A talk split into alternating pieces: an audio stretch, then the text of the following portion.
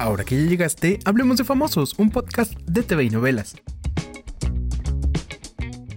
Qué bueno que ya están con nosotros. Es viernes y yo soy Pepe Rivero y me acompaña Julio Quijano. ¿Cómo estás, Julio?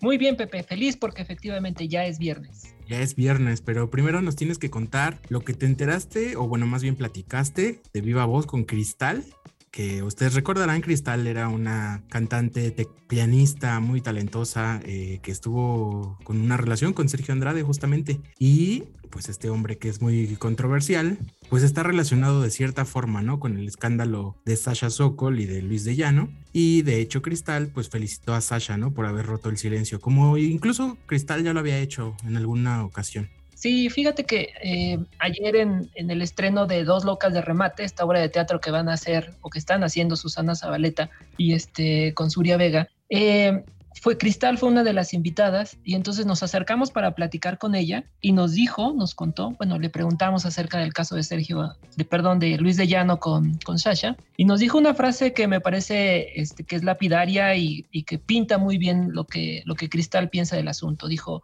Luis de Llano no es mi amigo. Yo lo conozco, pero no es mi amigo. Y en cambio, Sasha sí es mi amiga. Y a partir de ahí, Cristal nos, nos contó que ella estuvo con, con Sasha y la acompañó cuando su mamá estuvo muy enferma, que también estuvo con ella cuando su mamá murió y nos contó que Sasha estaba desconsolada. Entonces, que por toda esa amistad que ha cultivado durante mucho tiempo con, con la cantante, Cristal, por supuesto que le cree, por supuesto que está de su lado y la, la califica como una mujer valiente por haberse atrevido a denunciar a Luis de Llano, a quien, como ustedes saben, Sasha denuncia, denunció públicamente como un abusador, ya que este, la sedujo cuando ella tenía 14 años y él tenía 39, ¿no, Pepe?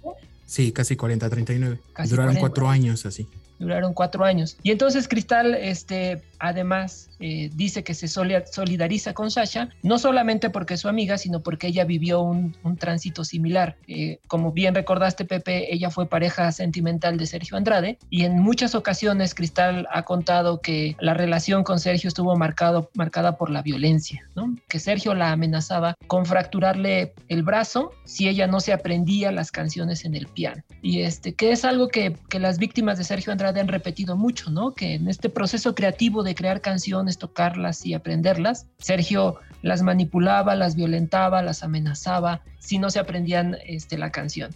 Entonces, pues por eso Cristal es que eh, se manifiesta a favor de Shasha y en contra de, de, Luis de Llano, es según lo que nos contó ayer. Qué bueno porque esta Cristal, pues sí, lo vivió muy cerquita y creo que se salvó, se salió a tiempo de ese clan famoso del que no nos gustaría hablar tanto, ¿verdad? Y por eso yo creo que hay que cambiar de tema, ¿no crees, Julio? Hablar de algo más eh, que incluye un triángulo amoroso parece inexistente, pero que ha dado mucho de qué hablar. Estoy hablando de Tony Costa, Adamari López y Evelyn Beltrán. Y es que como recordarás, hace casi un año ya eh, Adamari anunció que se separaba de Tony. Y entonces luego empezó él a salir con esta chica que le dicen la bichota en redes sociales. Y había muchas pistas, como que ponían fotos en el mismo lugar y como que andaban, se notaba que andaban juntos, pero nunca lo quisieron confirmar hasta febrero de este año. Y entonces, eh, ahora que se dice que Tony Costa va a entrar a la casa de los famosos dos, este reality de Telemundo, eh, le preguntaron que sobre los insistentes rumores de que él le había sido infiel a Damari con Evelyn Beltrán. ¿Y qué te parece, Julio, si vamos a escuchar lo que dijo? Muero por escucharlo. Mientras escuchas lo que dice Tony, recuerda darle seguir a este podcast. Sí, sí, ya llevamos unos meses. Eh, tú sabes que en el amor no hay tiempo. Estamos muy felices, estamos muy tranquilos y con la, conciencia muy tranquila de que hemos hecho las cosas bien. Yo, yo, yo vengo a conocer a Evelyn eh, en una clase en agosto, la relación empieza como por septiembre y bueno, yo con, con Adamari, pues nuestra relación terminó en, en abril, en fin, finales de abril. Entonces estuvieron cinco meses de que yo pues estaba solterito y, vino, pues bueno, vino Evelyn a mi vida y, y, con esto pues dejo como aquí zanjado el tema de que por su parte ella no se metió en mi relación porque yo ni la conocía, a la vez que yo por mi parte en su relación tampoco porque ella ya estaba eh, separada. Pues yo creo que Tony fue muy claro, ¿no crees, Julio? Eh, al parecer él dice con fechas que no le fue infiel a, Damari, pero al final termina confirmando de que las pistas que daban en redes sociales sí eran ciertas, porque desde septiembre empezaron con el romance, aunque hasta febrero lo confirmaron. ¿Cómo ves? Fíjate que es muy curioso todos estos triángulos amorosos que primero parecen obvios y luego resultan inexistentes porque los implicados explican así con, fechas muy exactas que pues no es cierto, ¿no? Que ya tenía en el caso de Tony Costa cinco meses de haber terminado con Adamari. Pues lo único cierto es que eh, el diablo mete ahí cizaña, ¿no? Un poco para, para separar a unos y luego juntarlos con otros. La verdad es que lo que sabemos nosotros es solamente de afuera y, creo que ahí sí debemos dejar que los protagonistas cuenten su propia historia, ellos sabrán la verdad. Yo le creo a Tony Costa, soy Team Tony Costa, me parece un hombre fiel, honesto y le, y le creo a Tony Costa. Pero ahorita hablabas de, de, cizaña, ¿no? Y entonces, hablando de comentarios cizañosos, vamos a hablar de la cantante Julia Palma, porque pues presentó a la prensa una nueva canción y estaba ahí con los reporteros y empezó a hablar de Vicente Fernández. Ya ves que hemos hablado mucho de Vicente esta semana y de hecho hoy se acaba El Último Rey en la serie. ¿Qué tanto te gusta, Julio?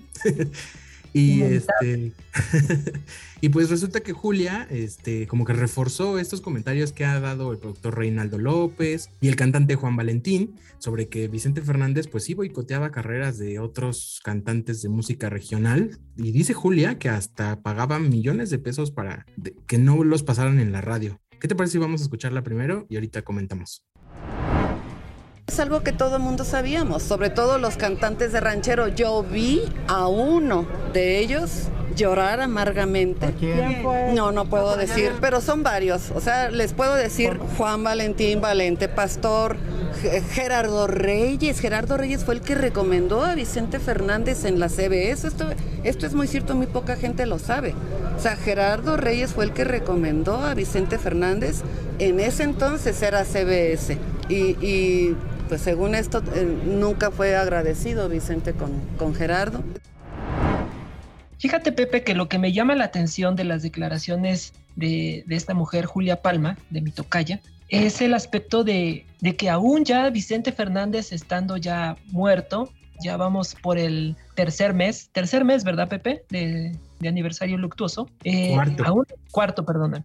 Aún así, su sombra sigue, siendo, sigue ejerciendo cierto poder porque Julia no se atreve a decir nombres de quienes fueron los que no pudieron lanzar su carrera en México, a quienes boicoteaba Vicente Fernández, lo que nos da un indicio del gran poder que tenía Chente sobre la industria de la música ranchera en nuestro país. Eh, independientemente de que uno pueda asegurar o no que, boicoteaba a los cantantes, que en nuestro caso no tenemos pruebas de ello, creo que sí es un indicio, todos estos comentarios que han surgido de Juan Valentín y de Julia Palma, del enorme poder que tenía sobre la industria de la música ranchera. O sea, Chente es una sombra que aún hoy, a cuatro meses de, de haber fallecido, sigue ejerciendo un poder, ¿no, Pepe? Y yo creo que así seguirá y que incluso le va a pesar mucho a Alejandro y a su nieto Alex, ¿no? Porque Alejandro ya está posicionadísimo y todo, y ya, pues, a menos que sea Pepe Aguilar, pues son los únicos dos que siguen, pero aún así siento que no, que la sombra de Vicente, como dices, pesa muchísimo más. Y peor para el nieto, ¿no? Que también hay una... Es lo que te iba a decir, porque el nieto estaba como muy a la sombra del abuelo, ¿no? Vicente lo te, tenía en él cifradas sus esperanzas de que continuara su legado. Entonces habrá que ver, no tenemos bola de cristal para saber el futuro, pero sabremos muy pronto cómo, cómo le va a, al buen Alex. Y pues mientras estaremos viendo la serie de El Último Rey, no te pierdas muchos detalles en tvnovelas.com porque Julio la va a ver y te va a contar todos los detalles. Este fin de semana tenemos cobertura completa de El Último Rey. Exacto, pero ¿qué te parece si mejor pues seguimos hablando de los Fernández con un cafecito y por ahora nos despedimos? Claro, Pepe, y nos reunimos la próxima vez cuando sea otra vez hora de hablar de famosos. Recuerden que este es un podcast de TV y Novelas.